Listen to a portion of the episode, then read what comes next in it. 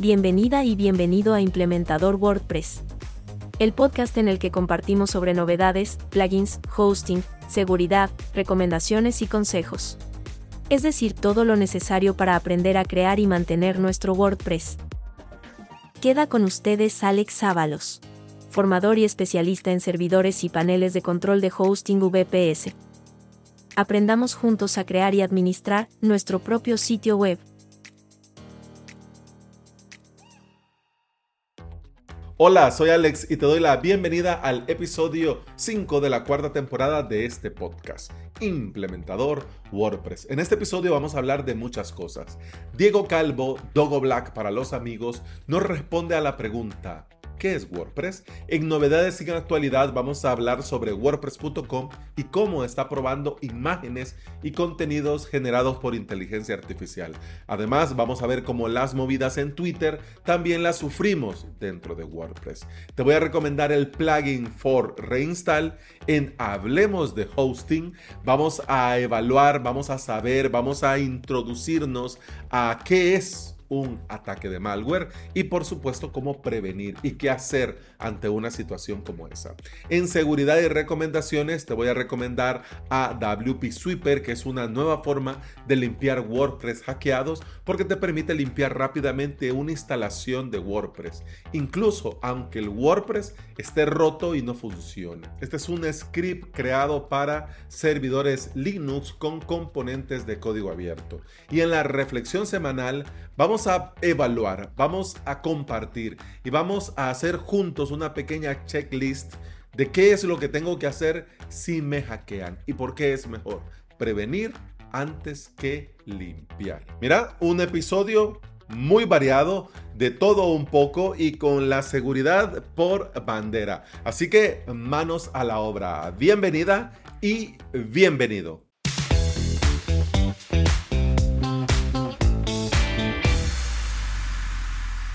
¿Qué es WordPress?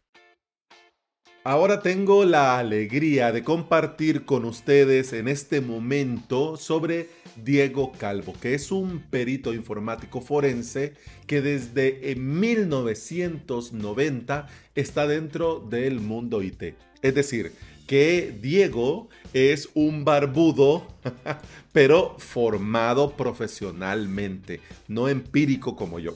Él sí es un expert, es un profesional.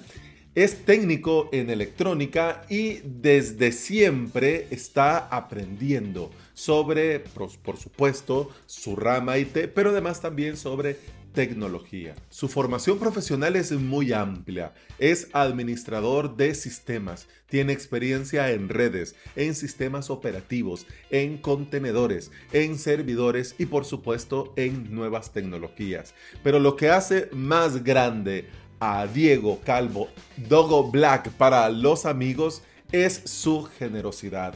Él comparte sus conocimientos adquiridos en IT y en tecnología y lo hace en su blog Apuntes IT. Además también tiene un canal de YouTube y tiene un sitio en el que se le puede hacer consultas. Los enlaces, por supuesto, te los voy a dejar en las notas del episodio. Pero antes que vayas a ver los enlaces, escuchemos a Diego. Hace tiempo trabajo con sistemas de portales webs. En mis comienzos utilizaba PHP Nuke, pero ha quedado obsoleto porque nunca se pudo evolucionar tanto, la comunidad eh, cayó demasiado, por lo que empecé a buscar nuevos sistemas de contenidos para publicaciones, en el cual encontré a Joomla y a Drupal. Pero ambos, si, si bien son buenos sistemas de contenidos para publicaciones webs, Muchas veces tienen plugins que no funcionan del todo bien o muchas veces son muy complicados de ponerlo a funcionar. Por lo que encontré a WordPress un sistema de manejo de contenidos muy sencillo, muy potente y con una comunidad muy grande que está siempre dispuesta a brindar soporte e incluso está evolucionando continuamente con nuevas cosas y hay módulos para lo que se te ocurra desde administrador de contenidos para noticias, publicaciones de sitios de ventas online, bolsas de trabajo, en fin, tenés módulos hasta de lo que se te ocurra. Y seguramente que si buscas alguno y no está todavía, en muy poco tiempo más va a estar gracias a esa comunidad que tiene WordPress. Así que, ¿qué, qué es WordPress para mí? El mejor sistema de contenidos para publicaciones web. Muchas gracias, Diego, por tu experiencia, por compartir tu experiencia con la audiencia del podcast. Muchas gracias por tu generosidad y por tu tiempo en Apuntes IT. Desde aquí, yo te lo agradezco muchísimo porque desde hace mucho soy un gran fan. Además también, por supuesto, de tus videos en YouTube que son para ver y volver a ver. Con relación a lo que nos comenta Diego, no hay duda que la comunidad hace que WordPress sea lo que es. No tengo dudas que si no fuese por la comunidad, WordPress sería un sistema de administración de contenido uno más, uno más del montón. No sería lo que es y no sería tan importante para la tecnología en general y para nuestro día a día en particular.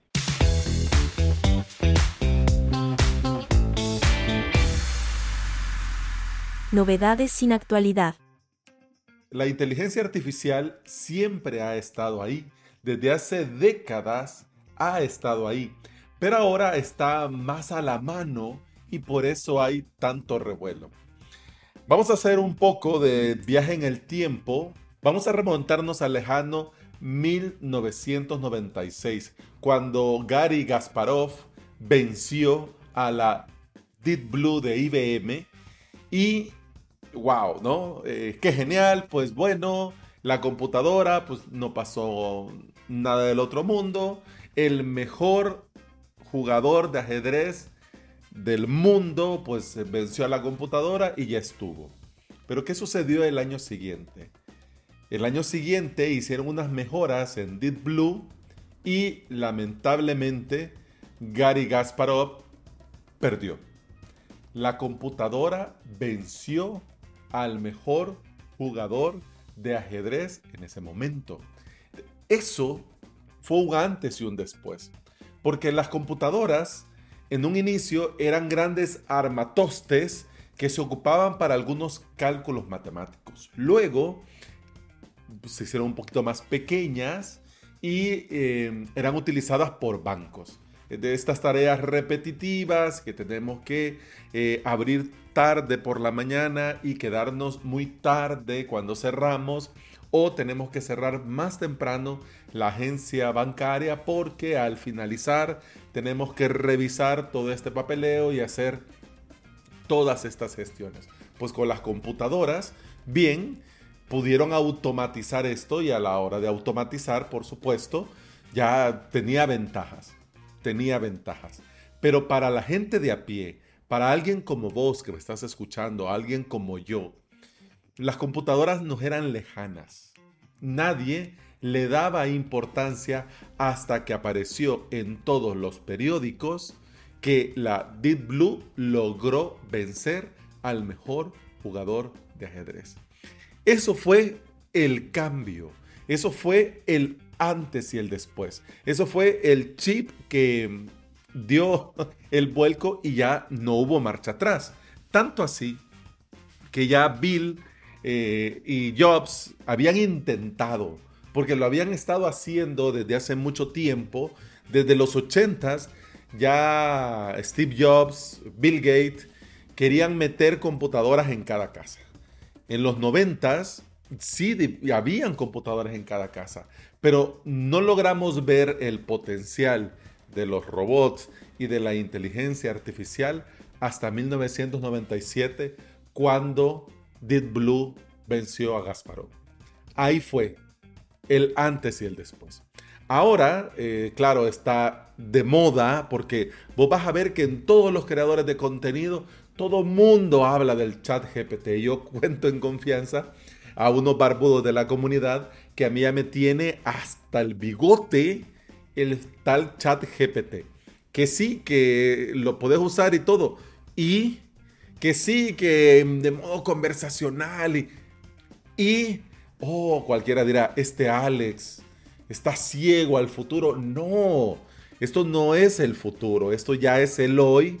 Pero este hoy, esta inteligencia artificial, tiene décadas. Tiene décadas de venir haciendo cosas. ¿Qué sucede ahora con el chat GPT, con Dalí? ¿Qué sucede con estos generadores de texto, de imágenes? ¿Qué sucede? Sucede que así como la gente vio a la hora de que la Deep Blue venció a Gasparov, la gente vio la aplicación en el día a día. Entonces ahora mucha gente está viendo la aplicación de la inteligencia artificial dentro del día a día. Esto, si vos ya automatizabas procesos con, por ejemplo, en tu Mac con Automator, o si ya tenías algunas eh, automatizaciones, por ejemplo, con Make, con, con N8N, si ya con Zapier, que todo el mundo lo usa, si ya tenías cierta experiencia con esto, pues lo venías haciendo desde hace un tiempo. ¿Qué sucede con el chat GPT? ¿Cuál es el boom? Claro, el boom es que al hacer, por ejemplo, propiamente este generador de texto, hacerlo a manera de conversación, ya ese es el antes y el después para muchísima gente. Muchísima gente que creían que esto de la inteligencia artificial era Terminator y un evento Skynet y que, no, y que nos iban a llevar a todos, nos iba a llevar la fregada a todos. Pero mm, ya, ahora están viendo que funciona, están viendo que le pueden sacar partido y se están poniendo creativos. Eh, viendo esto, WordPress.com ha comenzado a eh, idear formas de aprovechar esta tecnología e incorporarla en el día a día de nuestros WordPress. Pero por supuesto, cuando ellos van a sacar algo de esta envergadura, no lo van a dar gratis a la comunidad. no, ellos se lo van a hacer primero con wordpress.com y luego de hacerlo con wordpress.com, cuando ya tengan algo funcional, lo van a meter como un complemento de Jetpack. Y luego de que ya esté esto rodado, funcionando y que ya esté, pues entonces ahí le van a dar a wordpress.com, le van a liberar algo para que lo comencemos a usar todo el mundo. ¿Cuál es el detalle? El detalle es que eh, OpenAI, si bien es cierto que, claro, es la vanguardia, pero no come del aire y no cobra 5 centavos.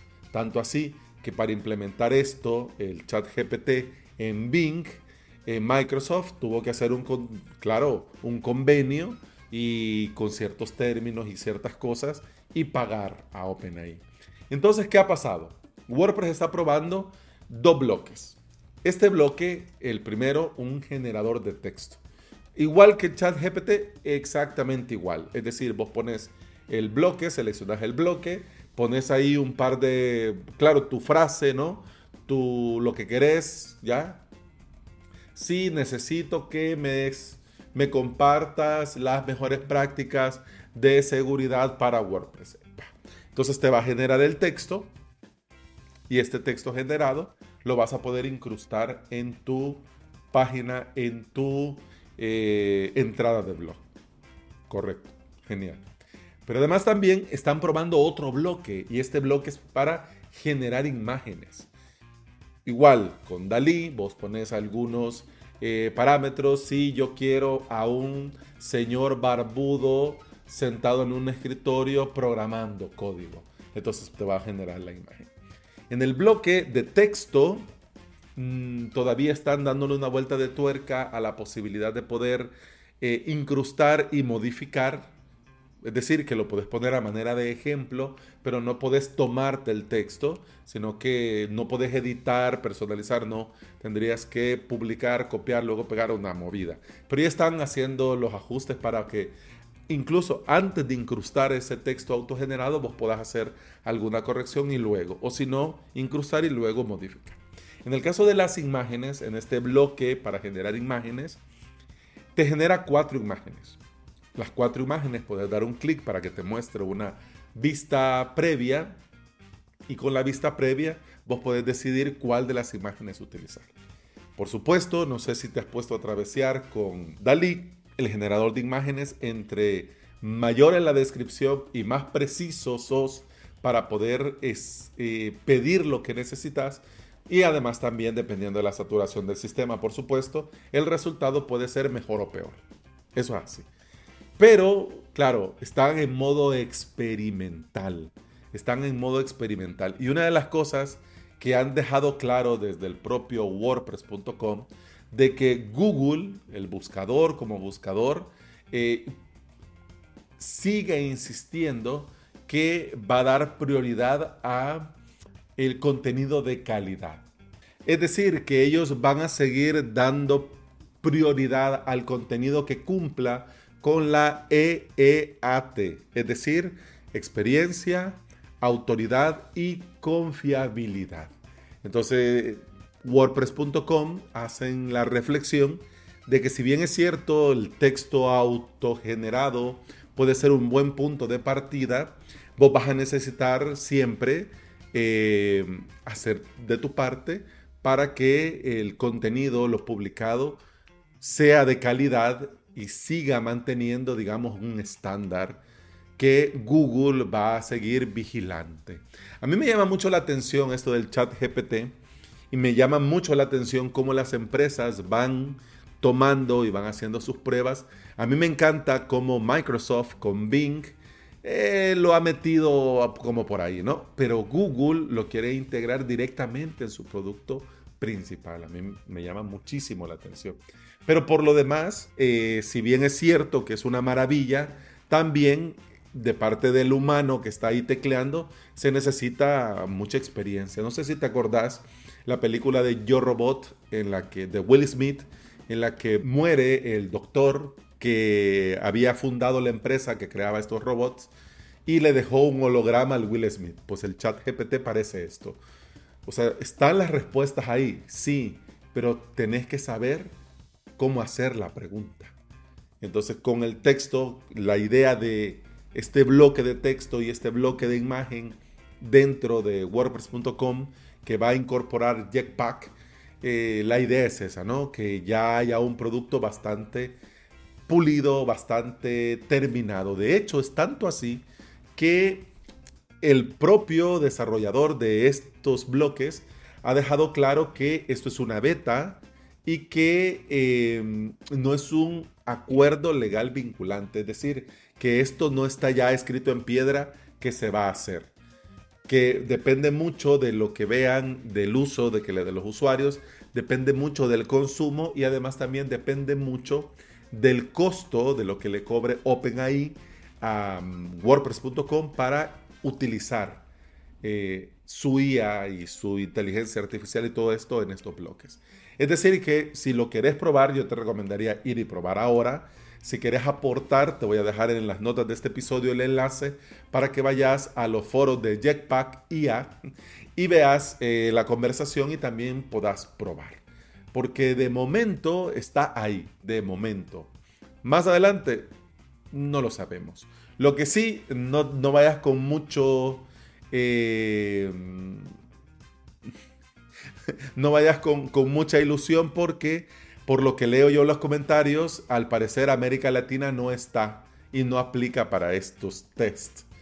No lo sé. He estado viendo comentarios en los que dicen que están censurando a Latinoamérica porque no nos permiten probar, pero de que WordPress.com lo haga, pues me parece a mí genial. Pero por supuesto, de parte de la comunidad ya van a salir desarrolladores aprovechando eh, poniendo a disposición. Así que si no te dejan probar desde wordpress.com, pues yo te recomendaría estar atenta, estar atento. Si sale un proyecto open source de la comunidad con un plugin que meta estos bloques también y también poder colaborar ahí. Lo que sí es que este tema ya llegó a Automatic y a WordPress.com.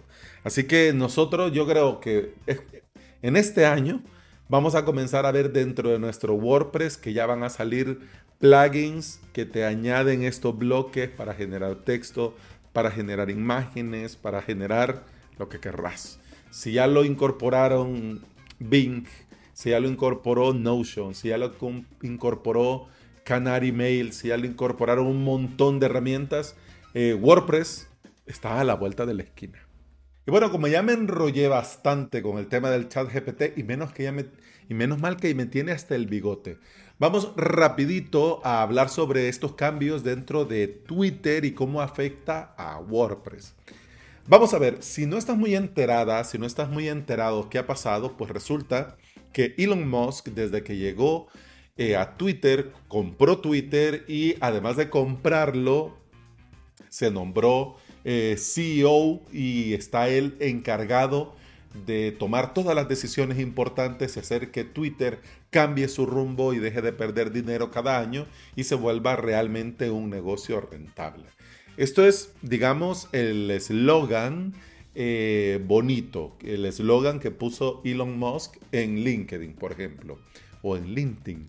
Pero no sé si vos le seguís un poco la pista a este Elon Musk, pero eh, Elon desde hace muchos años ha tenido, digamos, sin sabores dentro de Twitter porque eh, Elon Musk demandaba de Twitter que tomara ciertas acciones, que tomara, eh, quisiera ciertos cambios, porque él se veía afectado. Por ejemplo, con el uso de su API, eh, había a una persona que utilizando un servicio en la que vos podés monitorizar, servicio abierto y gratuito, por cierto, que vos podés monitorizar eh, las agendas, los vuelos, de dónde va, para dónde viene, de diferentes aviones eh, y de los aviones que pasan en determinadas zonas, pues a esta persona le hizo gracia, pues crearse un bot con esta herramienta para seguir eh, a los aviones,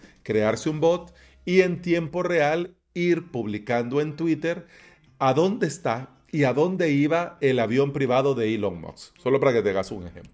Entonces, claro, Elon renegó y dijo, hey, pero me está, están violando mi privacidad. Twitter le dijo, no, no, mira, de violar nada porque esos datos son públicos y claro, al ser públicos, o sea, no se está violando nada. Sí, que, no era muy seguro que todo mundo por una cuenta de Twitter viera eh, a dónde va tu avión, eh, a dónde se detuvo, cuánto tiempo se detuvo, de dónde va saliendo, como qué ruta está tomando, como para hacerte una idea por dónde va. Era Claro, es muy poco conveniente. Mira que cualquiera diría problemas de rico. Primero tener un avión y luego estos problemas, ¿no? Pero, claro, esto es un, breve ejemplo de lo que venía sufriendo Elon dentro de Twitter. Entonces, al final, yo creo que en una de estas noche, una noche de copas, una noche loca. Eh, bueno, que compro Twitter, ¿a qué no hay huevo? ¿A qué sí? Pues lo compró. Y ahora está, como dice mi querido Daniel Primo en su newsletter, meneando el árbol. En ese menear el árbol está haciendo algunos cambios. Eh, por ejemplo, ahora vos podés comprar ese tu verificado. Eh, Ahora, por ejemplo, están poniendo mucha más publicidad para que te amerite comprar el Twitter Blue para eliminar la publicidad. Es decir, están haciendo cambios con la idea de que Twitter realmente sea rentable. ¿Qué ha pasado? Como con Internet, por mucho tiempo ha habido de todo gratis, que la gente ahora el cambio no le ha gustado. A vos te puede gustar mucho más, te puede gustar mucho menos Elon Musk, eh, y toda la movida que está sucediendo en Twitter. Pero para eso está Mastodon. Y Mastodon, además de que hay más interacción y vas a poder conversar con personas, eh, creo yo que el poder montarte algo descentralizado es mucho mejor que seguir dependiendo de la voluntad y del humor de empresas como Twitter. Pero ahí quedan cosas de cada quien. ¿Qué tiene que ver esto con WordPress? Bueno, para comenzar desde el inicio te mencioné la palabra API. Yo no sé si a vos esto te suena, pero la API, por sus siglas en inglés, Application Programming Interface, si lo traducimos a nuestro español sería interfaz de programación de aplicaciones. Es decir, es esta forma en la que vos te puedes conectar o interconectar servicios y tomar, enviar, leer, escribir información pero desde un lenguaje de programación, es decir, desde el backend, no desde el frontend que está viendo el usuario. Más o menos es como el truco de magia.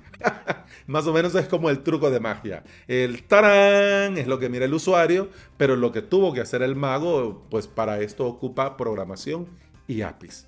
Pues eso, esta API ha estado gratuita por muchísimo tiempo y a inicio del mes de febrero del 2023 se dijo que iba a cerrar.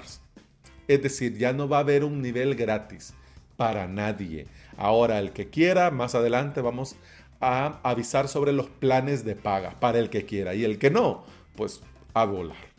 ¿Qué sucede? Que muchos plugins dentro de WordPress eh, utilizan esta API gratuita de Twitter para poder funcionar. Entonces puede ser, puede ser que a la hora, si vos usas uno de estos plugins que, que por el motivo que sea, ya sea porque vas a compartir tweets, ya sea porque vas a automatizar eh, que si se publica tu post, publique un tweet, o que haga retweet, o que eh, ya, independientemente de lo que sea que haga el plugin, puede ser que en este momento aún siga funcionando, porque esto de que el 8, en, sí, el 9 de febrero se cierra el chorrito, pues no se cerró. Luego dijeron a final de mes se cierra el chorrito, pues sigue funcionando. Entonces, no se sabe si sí o no. Lo que sí, yo por eso quería en esta sección y en este día en particular, novedades sin actualidad, hacerte el comentario por dos cosas. La primera, para que estés atenta, para que estés atento de que si algo pasa, no eres tú, es Twitter. No, es tu WordPress, es Twitter. Por lo tanto, relax, mira, ve cómo está la cosa, mira si hay alguna opción de poder cambiar de plugin y si no, pues ni modo, pues quitar plugin, eliminar esto y buscar otra forma de hacerlo. Ya está, ni modo, ¿qué le vamos a hacer? Y lo segundo que te quiero decir en base a este tema es, por favor, tener paciencia. Todo esto está pasando muy rápido, muy, muy rápido.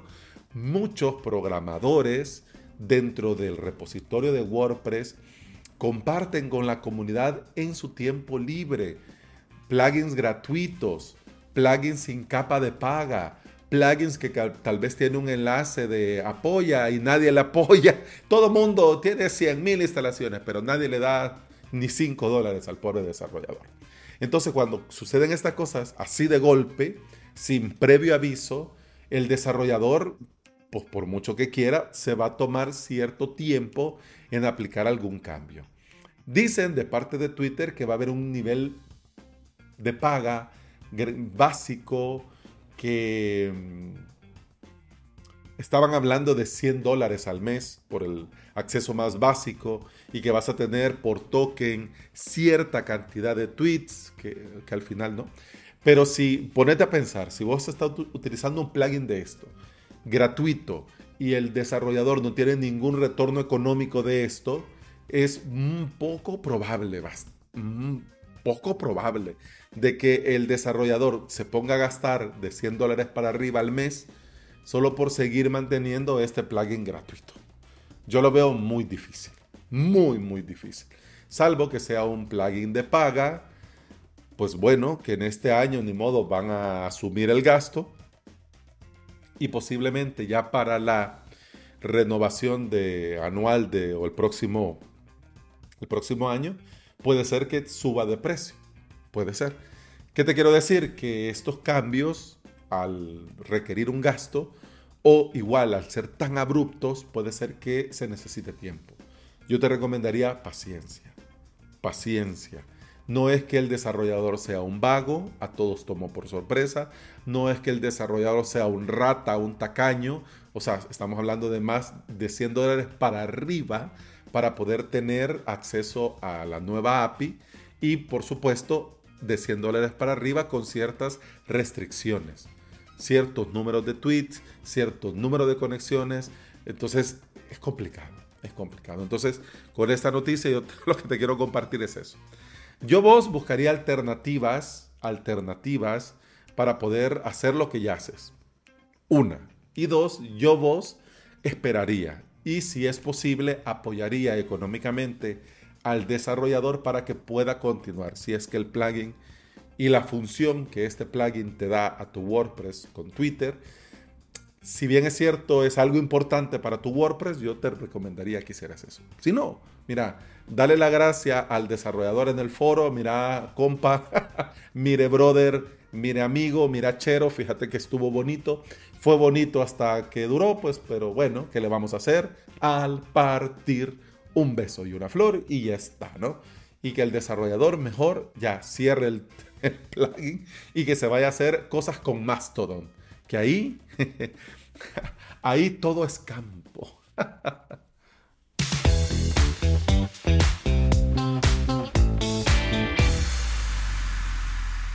Plugin recomendado. El plugin que te quiero recomendar en este episodio es un plugin que espero que en honor a la verdad nunca tengas que ocuparlo. O por lo menos no lo ocupes con tanta frecuencia. ¿Por qué? Porque este plugin es de ese tipo de plugin de los que a mí me encantan porque resuelven una necesidad puntual y particular. Es decir, no es una navaja suiza, es un plugin que hace eso. Y eso que hace lo hace muy bien. Como su nombre lo indica, Force Reinstall te permite reinstalar los plugins del repositorio. Los plugins premium, pues eso lo vas a tener que hacer manual. Vos vas a poder utilizar este plugin para agilizar el proceso de reinstalación en caso que utilices los plugins del repositorio. Hago ese comentario porque eh, uno quisiera que llegaran mucho más allá, pero no, solo los del repositorio. ¿Y en qué casos vos necesitarías reinstalar plugins del repositorio? El primer ejemplo podría ser en el caso de que eh, estés trabajando, personalizando, manipulando o en una actualización, por el motivo que sea, la actualización se cortó y luego el plugin quedó trabajando de forma errática. Entonces en ese caso es muy buena idea reinstalar el plugin. ¿Y esto cómo lo hacemos? Pues lo hacemos muy sencillo. Vas al repositorio, te descargas el plugin en un punto zip, luego vuelves a tu web, buscas eh, plugins nuevo, subir y seleccionas el plugin. Te va a decir, hey, cuidado, aquí ya tenés este instalado. ¿Querés reemplazar por este otro? Y vos le das que sí. Y ese proceso lo tenés que repetir con los plugins que sea necesario reinstalar.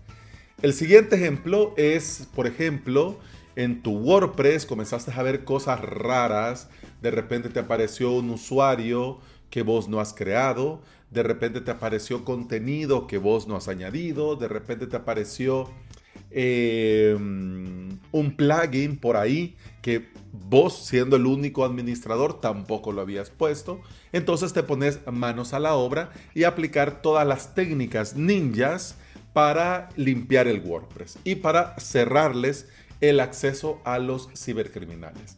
Pero ¿qué sucede? Siempre nos queda a nosotros esa sensación de que ay, algo pudieron haber tocado en los plugins y claro, no somos desarrolladores y aunque lo fuéramos, ponerte plugin por plugin es mucha faena. Entonces, más sencillo, lo más recomendable, lo más práctico, lo más viable es reinstalar manualmente plugin por plugin para que eh, la reinstalación borre cualquier eh, modificación que el cibercriminal le pudo haber hecho al plugin y ya queda solo el código correcto del plugin desde el repositorio. Esto también lo puedes hacer manualmente como te lo comentaba hace un momento, pero para estos dos ejemplos y para lo que puedas necesitar, este plugin Force Reinstall te viene como anillo al dedo. ¿Por qué? Porque este plugin hace algo muy curioso. Cuando vos instalas el plugin te aparece en el listado de plugins abajo donde están los enlaces de eh, desactivar settings, etcétera. Abajo, justo abajo del nombre del plugin, te aparece una nueva opción que dice for reinstall. Cuando vos das clic, lo que hace el plugin es decirle a tu WordPress que ese plugin tiene una nueva actualización desde el repositorio, aunque en el repositorio esté la misma versión. Pero ¿qué sucede con esto? Que te aparece, te habilita la opción de actualizar. Entonces cuando vos le das clic en actualizar, lo que estás haciendo en ese momento es reescribiendo, reemplazando, reinstalando el plugin desde el repositorio. Entonces esto me parece a mí muy bien porque el plugin no se queda con tus datos, el plugin no envía ni recibe ninguna información, no, simplemente lo que hace es hacer esta solicitud, hacer esta llamada y ya con esta solicitud, esta llamada vos estás reinstalando desde el propio repositorio. Entonces esto es mucho más sencillo, mucho más práctico que ponerte a hacerlo manual. Si tenés pocos plugins en tu WordPress, o en el WordPress en el que estás teniendo esta situación y necesitas reinstalar, claro, ahí cualquiera diría, no, lo hago manual, no pasa nada. Pero imagínate en un WordPress con 20 plugins, 30 plugins, estar haciendo este proceso manual, no. Entonces te instalas este plugin, vas a For Reinstall, le das clic actualizas, es decir, ahí ya has reinstalado. Luego el otro, y luego el que le sigue, y el que le sigue, y el que le sigue, y de esta forma poder resolver este problema pronto, fácil y rápido. Este plugin es de ese tipo de plugins que debe de instalarse, usarse y luego borrarse. No es buena idea tener este plugin puesto ahí porque no le vas a dar uso todos los días o cada semana entonces yo te recomiendo usar y borrar. No hagas como esas eh, mil instalaciones que aparecen en el repositorio porque se nota o gente que lo tiene en, WordPress de demo o WordPress de test o gente que lo puso y se olvidó de quitarlo y ahí queda. El caso es que al momento, el día de hoy que estoy grabando este episodio, la versión actual es la 1.0.6 que fue actualizado hace cuatro meses. Como te decía, tiene más de 100 instalaciones activas, funciona con WordPress 4.0 o superior y ha sido probado, testeado y garantizado que funciona impecable con la última versión de WordPress, la 6.1.1. Importante, el que tenga pocas instalaciones activas no significa que el plugin sea malo o que sea o que esté, esté ignorado por la comunidad. Lo que sucede es lo que te digo, que es de ese tipo de plugins que lo instalas, lo usas y luego lo borras.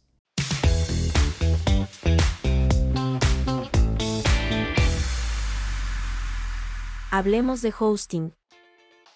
En nuestro día a día trabajando en Internet, teniendo nuestro sitio web en Internet, es normal, natural y muy común que nosotros escuchemos esto de los ataques de malware, los ataques de hacker. Aunque el término hacker se utiliza para referirse a un cibercriminal, pero no es así. Un hacker es alguien que rompe un sistema, pero esto de romper un sistema no siempre es algo negativo, es decir, no siempre tiene una connotación negativa.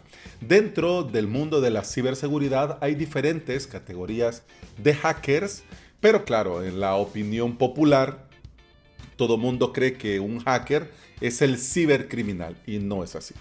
Entonces, otra cosa que es muy común es escuchar esto del malware, que tenemos que tener cuidado contra el malware, que hay que hacer un escaneo anti-malware, que este u otro sistema tiene una limpieza para los ataques de malware, pero muy poco se habla técnicamente de qué es un ataque de malware. En este episodio no vamos a profundizar porque el tiempo no nos lo permite. Mi idea en esta sección es eh, dejarte la inquietud, de la curiosidad y que luego vos vayas a profundizar, a tirar del hilo, como se dice, ¿no? Y si no, ya que estamos aquí, en este momento, de aquí hasta el final del episodio, todo va a girar en torno a este tema. Por lo tanto, te vas a ir ya con, digamos, información básica muy buena. Podrías preguntarle también al tal chat GPT, pero ya te lo digo yo, que te va a salir con cosas demasiado genéricas que perfectamente si le preguntas eh, que te describa los ataques de malware contra WordPress, le cambias después contra Joomla y te va a poner casi lo mismo, pero igual, no nos metamos con la pobre IA de OpenIA. Vamos a ver, un ataque de malware es, un, es una acción es un intento, es el proceso, el procedimiento para inyectar software malicioso para tratar de infiltrarse en tu sistema y una vez dentro poder ejecutar comandos o procesos que vos no autorizarías y que vos no estás autorizando, pero ya que están dentro lo van a hacer con tu consentimiento o no. Lo triste de estos ataques de malware es que vos, como víctima, no te estás enterando ni estás autorizando que ellos ejecuten tal o cual acción. Y mucha gente piensa que estos ataques de malware llevan nombre y apellido, salvo que seas una gran corporación o seas una marca muy potente o estés envuelto, envuelta en un escándalo o tal vez hayas tenido problemas con gente de tu equipo, salvo casos muy puntuales, la gran mayoría de ataques de este tipo eh, son al azar. Es decir, de repente el cibercriminal publicó su código malicioso en todo Internet. Y luego otros cibercriminales montan bots para intentar infectar tantos sitios como les sea posible. Es decir, que ellos montan y claro, parten de lo básico. Mira, primero verificar si es un WordPress. Si es un WordPress, verificar si tiene instalado, por ejemplo, para tratar de explotar una vulnerabilidad, tratar de verificar si está instalado este plugin o eh, estas reglas o esta norma. O por ejemplo, lo más básico, verificar si tiene activo el XML RPC. Si lo tiene, pues entonces ejecutar esto, esto, esto, esto, esto y esto. Y esto sucede al azar. Es decir, que este cibercriminal que monta estos bots para ir a hackear y a infectar y atacar con malware, lo hacen al azar. Ocurre al azar.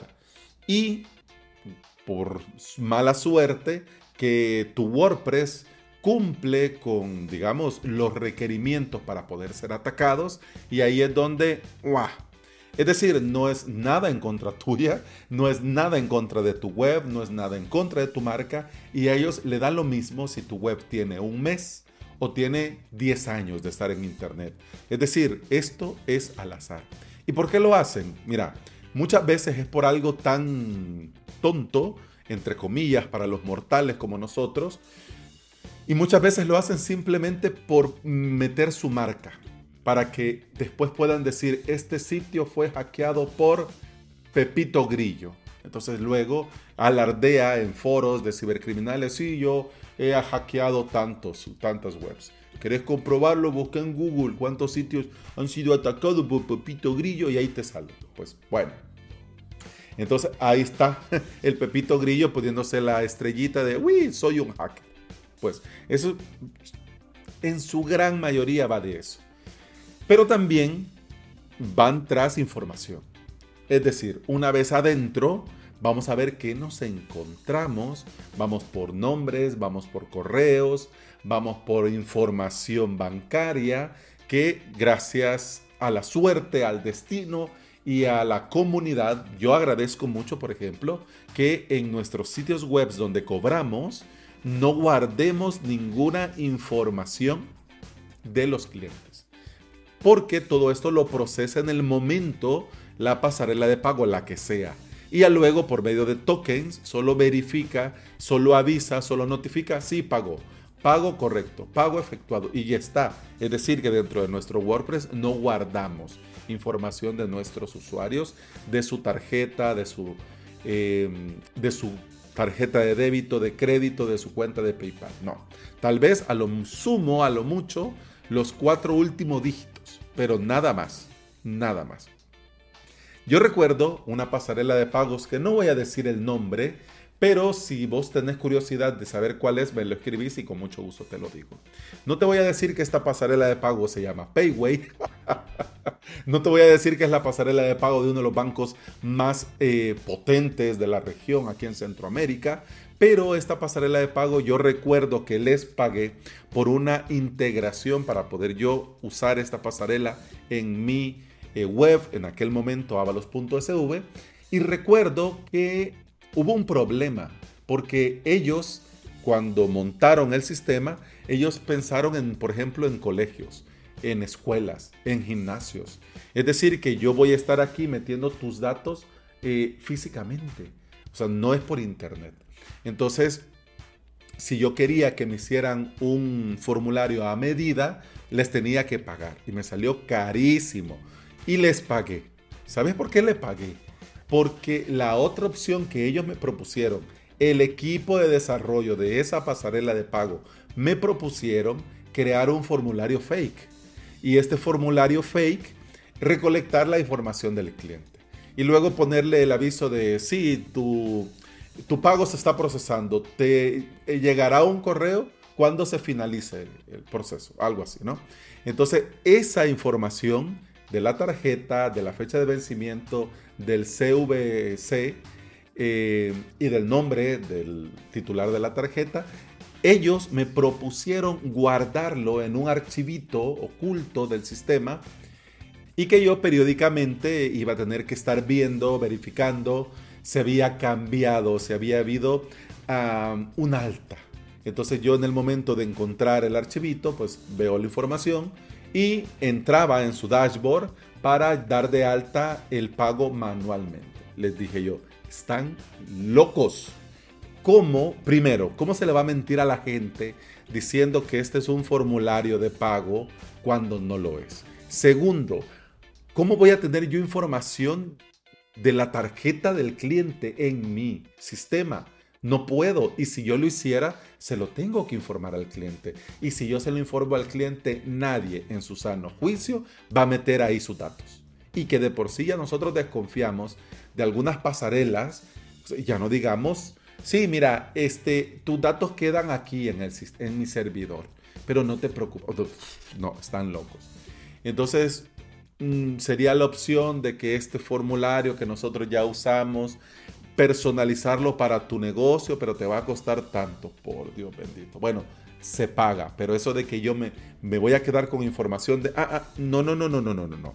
Entonces, claro, una de las de los requerimientos obvios en esa implementación que ellos me hicieron fue eso, que yo no me quedo con nada, que en el momento se conectan a la pasarela y lo único que va a quedar es el registro del cobro recurrente. Es decir, que yo ya tenía un formulario que ponían a mi disposición, pero solo para comprar. Si yo quería lo del cobro recurrente, me lo, tenían que montar. El caso es que me lo montaron. Pero hacete la idea.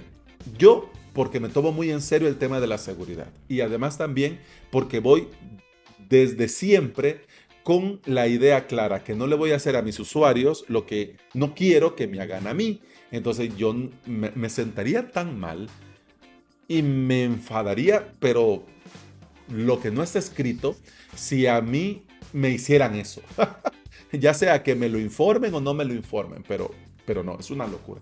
Entonces imagínate este sitio que por el motivo que sea, sí lo hacen, sí lo hicieron y sí tienen ahí información de los usuarios, tienen información bancaria, tienen información de las tarjetas. Imagínate qué locura.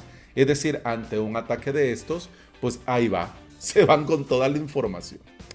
Otro tipo de beneficio que se quiere llevar el cibercriminal con un ataque de malware es poder hacerse de tu sistema, en este caso de tu WordPress, y desde tu WordPress poder orquestar diferentes eh, ataques, ya sea spam, ya sea más malware, ya sea phishing o el que sea. Es decir, adueñarse de tu sistema y ya que tiene el control de tu sistema, por supuesto, explotarlo para su beneficio. ¿Cuáles serían los síntomas para saber si tu WordPress ha sido atacado y te han inyectado un malware? ¿Cuáles serían esas señales que vos deberías de ver que te indican que tu sitio ha sido comprometido. Lo primero y más común son las redirecciones, es decir, que tu web ya no manda a, cuando vos entras a tu dominio, no te carga tu web, sino que hace una redirección a sitios desconocidos, a sitios no deseados, a sitios de promoción, de otro tipo de contenido. Es decir, eh, aprovechan tu dominio para redireccionar y, por supuesto, muchas veces te lleva a sitios Em, que no son deseados, que son potencialmente peligrosos, que descargan más malware en los dispositivos de los clientes y la gente confiada que está entrando en tu dominio realmente están entrando a una web peligrosa en la que le descarga contenido malicioso. El otro síntoma podría ser una descarga que se inicia automáticamente cuando vos entras a tu WordPress. Vos vas a tu dominio.com y te carga la web, pero en el momento que te carga la web, ¡pum! se descarga un archivo. Y el archivo, si el cibercriminal se toma la tarea, eh, puede ser, por ejemplo, algo que tenga que ver con tu web o con el sector. Entonces puede ser eh, curso, por ejemplo, curso cripto 2023. Entonces descargaron el punto zip y, hombre, eh, Alex me está regalando el curso cripto 2023, lo voy a ver, doble clic y boom, ya vienen los problemas, ¿no? Entonces ese es otro síntoma. También eh, el aviso, ese triste aviso de Google avisándote que has caído en lista negra. O te digo Google, pero también puede ser por otros buscadores. Entonces has caído en lista negra. ¿Por qué? Porque se reportó, porque encontramos, porque descubrimos eh, malware en tu sitio. Otro que sí sería complicado, sería un síntoma, una señal que te han hackeado, pero sería más triste todavía por quejas de tus clientes que eh, se vieron afectados porque desde tu sitio se les cobró sin su consentimiento, eh, porque les robaron información de su tarjeta y cuando consultaron vieron que la información estaba disponible en tu sitio. Es decir, algo pasó, los clientes se vieron afectados y estos clientes se quejan. Otro síntoma, otra señal puede ser palabras clave de spam. O por ejemplo, eh, publicidad, anuncios no deseados en tu sitio web. Es como que vas a avalos.sv y en lugar de aparecerte el muñequito eh, que está en la home, te aparezca un gran anuncio de Viagra o un gran anuncio para eh, casinos o un gran anuncio para un sitio donde te voy a leer tu suerte y el tarot. Mm, claro, no tiene nada que ver conmigo, es publicidad no deseada, pero aparece ahí. Yo no le he puesto, quien la puso, pues ya está. Además también otra señal eh, son páginas que van a aparecer en tu carpeta pública que eh, están diseñadas para hacer phishing. Es decir, que por ejemplo tu dominio.com barra eh, banco-el Salvador. Entonces, banco-el Salvador.php, por ejemplo. Entonces, esta URL es la que los cibercriminales utilizan para hacer fraudes y cuando la gente le da al enlace, le carga ese sitio desde tu dominio. Entonces, claro, ellos bien contentos, jijijaja, y te meten en problemas porque sos vos el que está alojando, claro, sin saberlo, pero sos vos el que está alojando phishing. Luego, otro síntoma, otra señal son correos electrónicos que se envían sin tu consentimiento, sin vos darte cuenta y se aprovechan de tu SMTP para hacer este envío masivo de phishing, de spam, etc. Otro síntoma, otra señal son los errores y advertencias en el Google Search Console. Y el último de estos genéricos, digamos, síntomas o señales de un ataque de malware es em, el rechazo de parte de AdWords cuando vos eh, querés aplicar a un anuncio, porque tu sitio web contenga software malicioso o eh, tenga prácticas no deseadas. Entonces, para Google, cuando vos haces la solicitud del anuncio desde tu sitio, para ellos lo que hacen es analizar, ¿no? Entonces descubren que está este software malicioso y esto, pero por supuesto, vos ni enterado, vos ni enterada. Entonces, Claro, te vas a enterar en ese momento de que te rechazan el anuncio y te vas a enterar los motivos de cuáles, por qué. Puntualmente dentro de WordPress vos tenés que estar atenta, atento eh, a cosas que no son normales. Por eso es muy importante seguir, dar mantenimiento a nuestras webs, porque de esta forma nosotros podemos distinguir rápidamente lo que es normal y lo que no. Entonces, por ejemplo, si vos sos el único administrador, que así debería de ser, pero yo entiendo que en diferentes páginas, dependiendo del perfil, se divide la faena, pero bueno, el caso es que como administrador, supongamos que en esta web solo estás vos y de repente entras y te encontrás con plugins que vos no has instalado. Te encontrás con usuarios que vos no has creado. te encontrás con contenido que vos no has publicado. Te encontrás con comentarios que vos no has creado ni, ni has aceptado. Es decir, te vas encontrando con cosas extrañas. Entonces ahí tienes ya señales y síntomas que algo ha sucedido. Y por supuesto, es muy recomendable instalar plugins para verificar la actividad dentro de tu web. Uno de los más famosos es, el plugin Activity Log, que te lleva un registro y te guarda hasta seis meses de registros de todo lo que sucede en tu sitio. Entonces vos, al detectar eso raro, podés ir a ver, podés ir a ver qué ha sucedido, a qué hora ha sucedido y de dónde ha venido esto. Pero lo más recomendable, yo te recomendaría sí o sí, de por sí ya tener instalado, por ejemplo, un plugin de seguridad yo uso aún con toda la movida del repositorio, yo sigo utilizando y recomendando WP Server porque me parece, en mi humilde opinión, el mejor plugin de seguridad para WordPress. Y a mí me gusta, entre otras muchas cosas que hace WP Server, una de las cosas que a mí me gusta muchísimo es que da información. Entonces aplica bloqueos, pero te muestra información de qué fue lo que bloqueó. Este, desde este host trataron de explotar o trataron de inyectar a este archivo tal cosa. O trataron de hacer esto en tal ruta. O intentaron testear esto en tal. Entonces, claro, como estos son bots que, como te decía, van ahí a lo loco, entonces muchas veces incluso ni prueban, ni saben y no les interesa saber si tu web, por ejemplo, es un WordPress.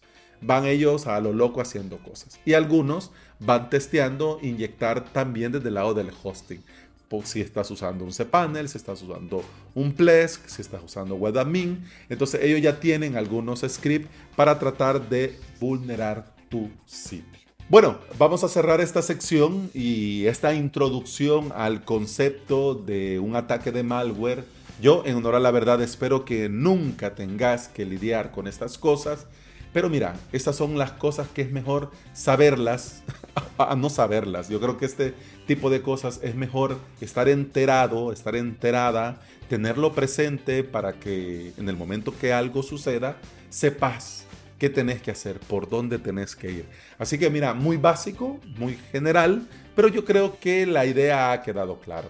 Si tenés alguna duda, alguna pregunta o querés eh, que vayamos hablando del tema, te recuerdo que en cada uno de los episodios está abierta eh, la cajita de comentarios y además también este podcast se publica en formato video en diferentes redes, incluidos YouTube, y también podés comentar ahí. Lo importante de esto es saber.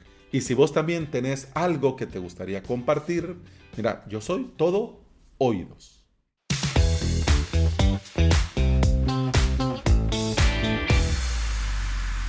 seguridad y recomendaciones.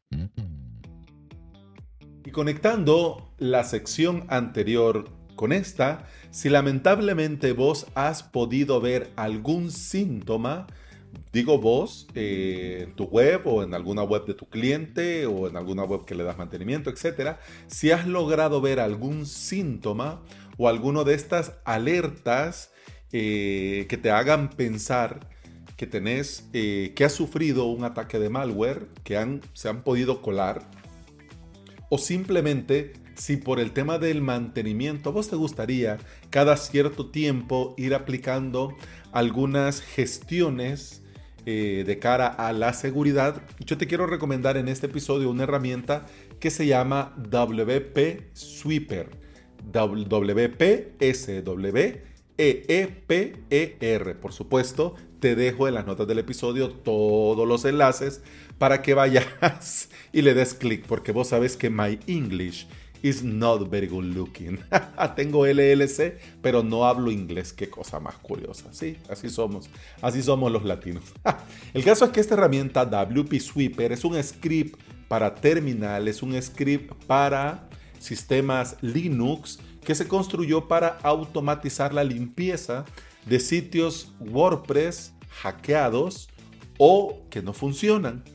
Y esto es muy curioso porque cuando lanzó esta herramienta el desarrollador dijo que su idea original era crear un plugin para WordPress, pero luego evaluando se dio cuenta de que era poco útil para la gran mayoría de sitios hackeados el tener que instalar este plugin o, ya, o, querer entrar al WordPress para poder em, utilizar las funciones que te da el plugin.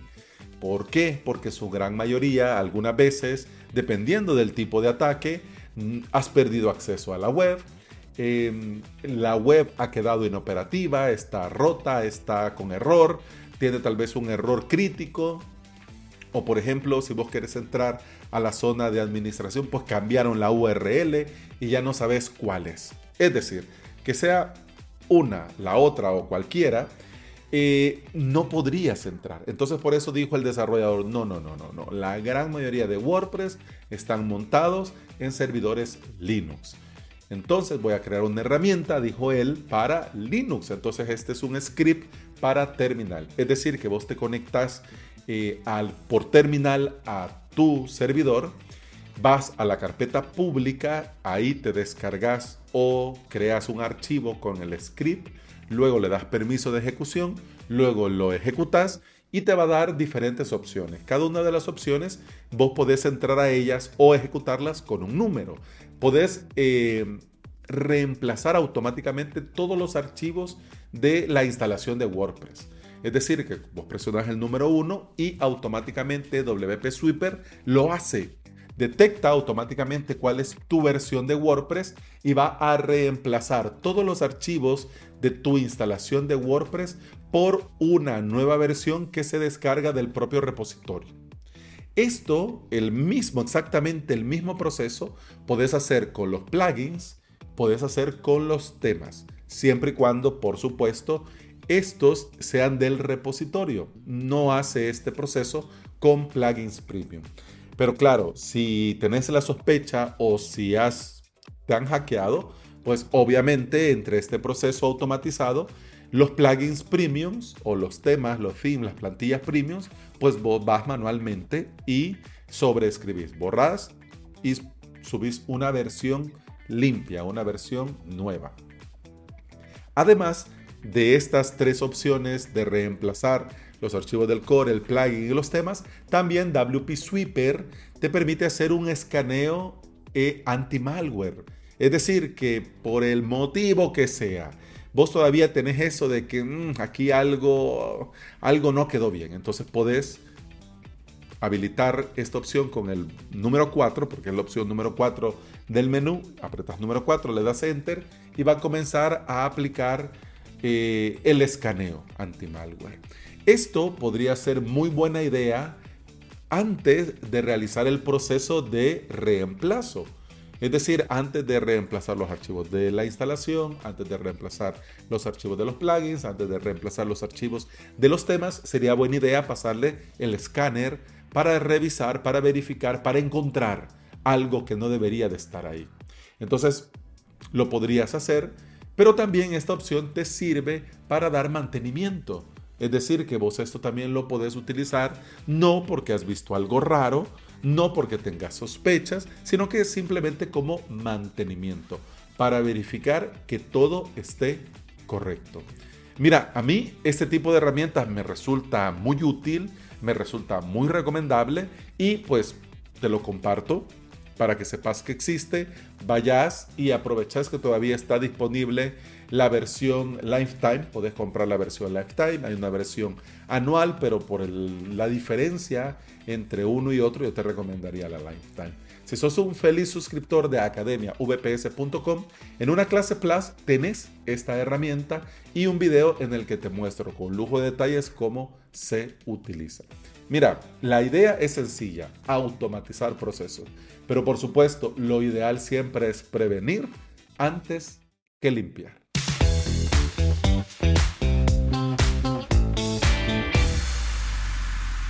Reflexión semanal. Vamos a finalizar este episodio reflexionando dos cosas muy importantes. Primero, ¿qué hago? si lamentablemente se me han colado y me han hackeado, ¿qué hago? Y segundo, eh, ¿qué debería de hacer para prevenir antes que limpiar? Porque claro, eh, son dos puntos totalmente opuestos. Es el antes de y en el otro es ni modo, ya. ¿Cómo arreglamos esto? Ojo, que también esto es importante. Puede ser, puede ser que tengas las tareas bien hechas. Puede ser. Puede ser. Y que aún así hayan logrado colarse. En este caso es muy recomendable tirar de Activity Log, tirar de mm, registro para ver por dónde, para ver qué sucedió. Pero bueno, ya vamos a ir hablando de eso. Hablemos primero de algunos puntos, recomendaciones, sugerencias, consejos, tips que podrías aplicar en el caso de que lamentablemente te hayan metido gol. Primero, calma, calma, que no panda el cúnico, como decía el gran Chespirito en su personaje del Chapulín Colorado. Eso es lo primero, porque cuando suceden este tipo de cosas y, y nos dejamos, nos subimos a la barca de la histeria y la desesperación, lamentablemente vamos a complicar más que arreglar. Entonces lo primero es calma. Calma. Si por el motivo que sea no te da en ese momento la cabeza para poder solucionar, pues mira, tira de un profesional, contrata a un especialista, contrata a un implementador que te lo haga, que se ponga manos en el asunto y te lo deje eso listo eh, en un PIS Plus. Pero calma, lo primero es calma, ¿ok? Si ya te lograste cambiar, calmar, te tomaste tu tecito de manzanilla, una tila o algo por el estilo, y te tomaste una pastilla. Más si padeces de la hipertensión o del corazón, hay que tomarse la pastilla, tomarse el tecito y luego ponerse manos a la obra. Ok. Después de calmarnos, yo te recomiendo, mira, no te lo penses. Borra, restauras backup y a seguir viviendo. Sin problema. Sencillo. Pues borra todo, restaura backup y chivo. ¿Cuál es el detalle? Punto número uno, que mucha gente no hace backups. Punto número dos, que mucha gente no verifica que esos backups funcionen. Y punto número tres, que el ataque venga desde hace días. Y varias copias que tengas, pues lamentablemente no te van a funcionar. O que por el tipo de web no sea una opción el poder restaurar, borrar y restaurar. Ya sea porque aquí se ha suscrito gente, ya sea porque aquí ha comprado gente, ya sea porque aquí se ha creado contenido, por el motivo que sea. Si no se puede, pues entonces continuamos. Pero si es posible, mira, y la web cambia muy poco, mira, lo ideal, borra y restaura vaca. Sigamos. Punto número 3. Consejo tip recomendación, bloquea la web. Ya sea si te lo permite el panel, si te lo permite el hosting, con usuario y contraseña para que el que quiera ingresar a la web tenga que poner el usuario y contraseña, o eh, desde el lado del panel poder deshabilitar la web, o montando el modo mantenimiento. Sea como sea, bloquea la web. Después de bloquear la web, inmediatamente cambia contraseña de administrador o administradores. Es decir, cualquiera con un perfil arriba de editor se cambia contraseña. Se cambia contraseña. Si es posible, incluso podrías crearte un nuevo usuario administrador. Por ejemplo, tenías tu usuario administrador de toda la vida, eh, Pepito. Entonces mejor te creas otro usuario administrador, Grillo 2023. Y ahora con este grillo 2023, pues inicia sesión, borras al administrador Pepito y habilitas el segundo factor de autenticación. Y ya está. Em, siguiente consejo, tips o recomendación, limpiar y reemplazar archivos del core, plugins y themes. Lo podés hacer con el plugin que recomendamos hace un momento, con Force Reinstall. Podés hacer las tres cosas, además del escaneo anti-malware con eh, WP Sweeper o puedes también tirar de herramientas que te provea tu hosting.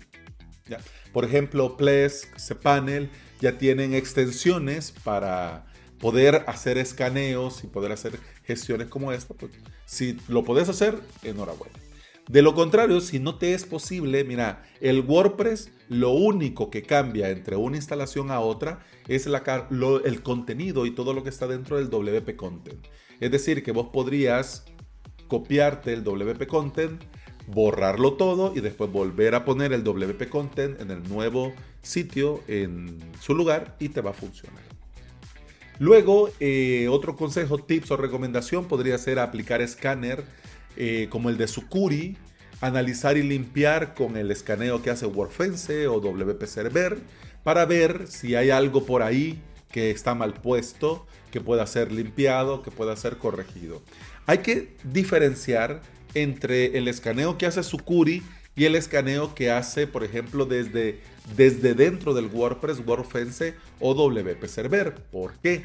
Porque Sucuri desde fuera puede analizar y te puede dar cierta información, pero no va a llegar a cierto nivel por la propia limitación que pone por seguridad los sitios WordPress al público. Entonces te va a dar cierta información, pero no lo va a mostrar todo. Por eso es que tenés que usar los, las, digamos, las dos opciones. Y por último, tomar medidas inmediatas para cerrar otro posible ataque, ya sea con WP Server o el plugin de seguridad que querrás, menos el de SiteGround, por favor, que ese está casi de adorno.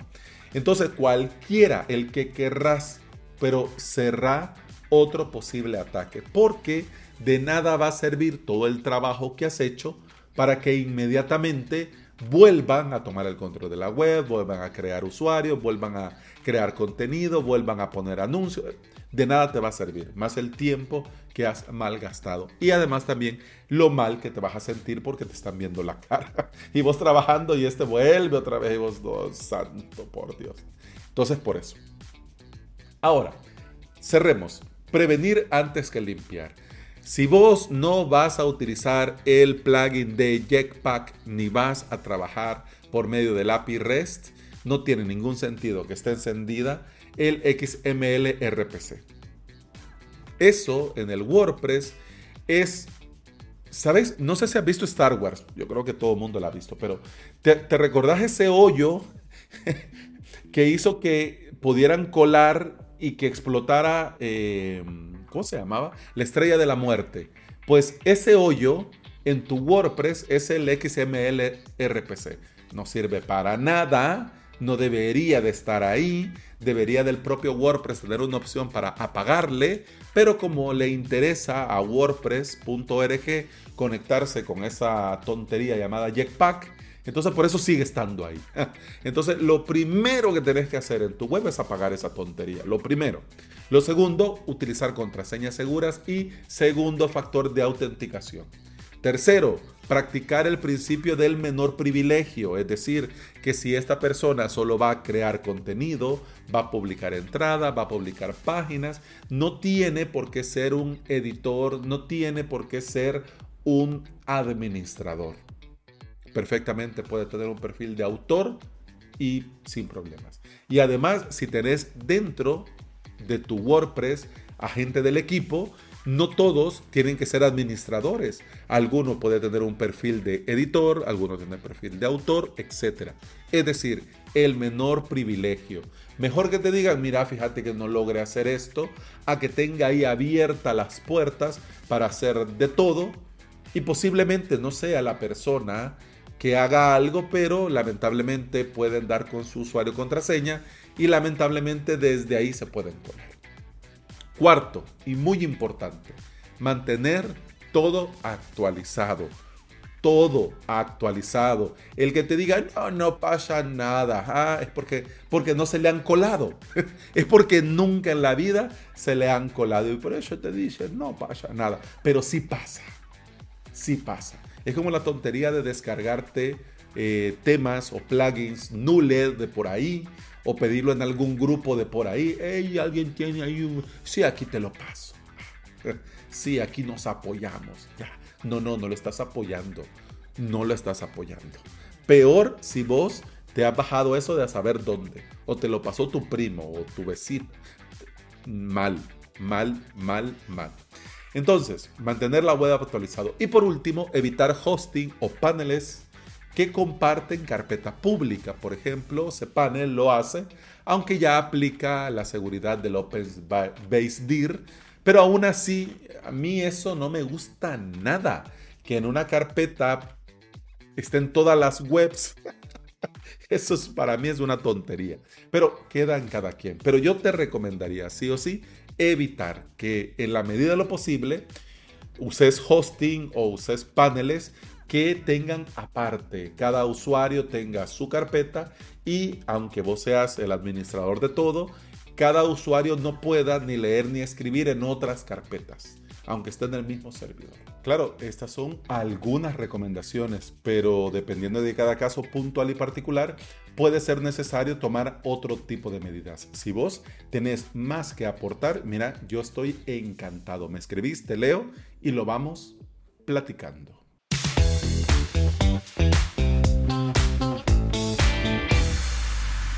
Llegamos al final de este episodio. Y bueno, mira, así entre pitos y flautas ya llegamos al final de este episodio. Muchas gracias por estar aquí. Muchas gracias por quedarte hasta el final. Te lo agradezco muchísimo. Ahora me despido y te recuerdo que me puedes encontrar en avalos.sv por si necesitas eh, saber sobre mi contenido, sobre el podcast, sobre lo que estoy haciendo, sobre la comunidad, etcétera. Y además también si me querés contratar, si querés que yo me encargue de un encargo puntual o de algo en particular, pues ahí me escribís y lo vamos hablando. Si querés aprender a crearte tu propio hosting VPS y no solo a creártelo, sino que a darle mantenimiento y que estés siempre en óptimas condiciones en academiavps.com, te podés suscribir la suscripción te da acceso a todo el contenido premium y por supuesto a muchos extras y además a soporte dado por mí. Así que si me querés tener de profe y a mí del otro lado respondiéndote tus dudas y preguntas que tengan que ver con las clases y los cursos, academiavps.com. Si vos querés montarte lo tuyo propio, si vos necesitas mm, tener tu propio alojamiento a medida, pero no querés complicarte con la parte técnica, en alojamiento vps.com vamos a hacer cambios dentro de muy poco. Vamos a hacer cambios muy interesantes y cambios que te van a traer muchos beneficios. Así que si quieres ser de los primeros, de las primeras en tener estos beneficios, vas a alojamientovps.com, luego en contacto, en el botoncito hablamos y ahí, hey Alex, escuché en el podcast que mencionaste sobre los cambios que vienen en alojamiento VPS.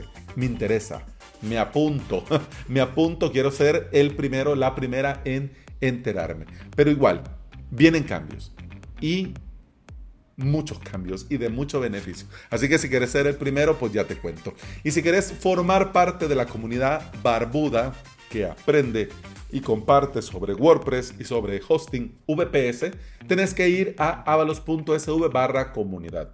Se te van a preguntar tres cosas básicas solo para romper el hielo y luego ya entras a la comunidad, vas a ver los diferentes canales, vas a, poner, vas a poder ver lo que comentan, lo que se publica, vas a poder reaccionar, vas a poder encontrar, porque ahí vas a encontrar muchísimas cosas.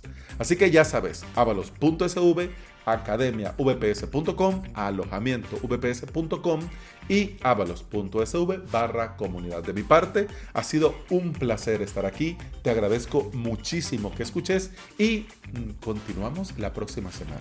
Hasta entonces, salud.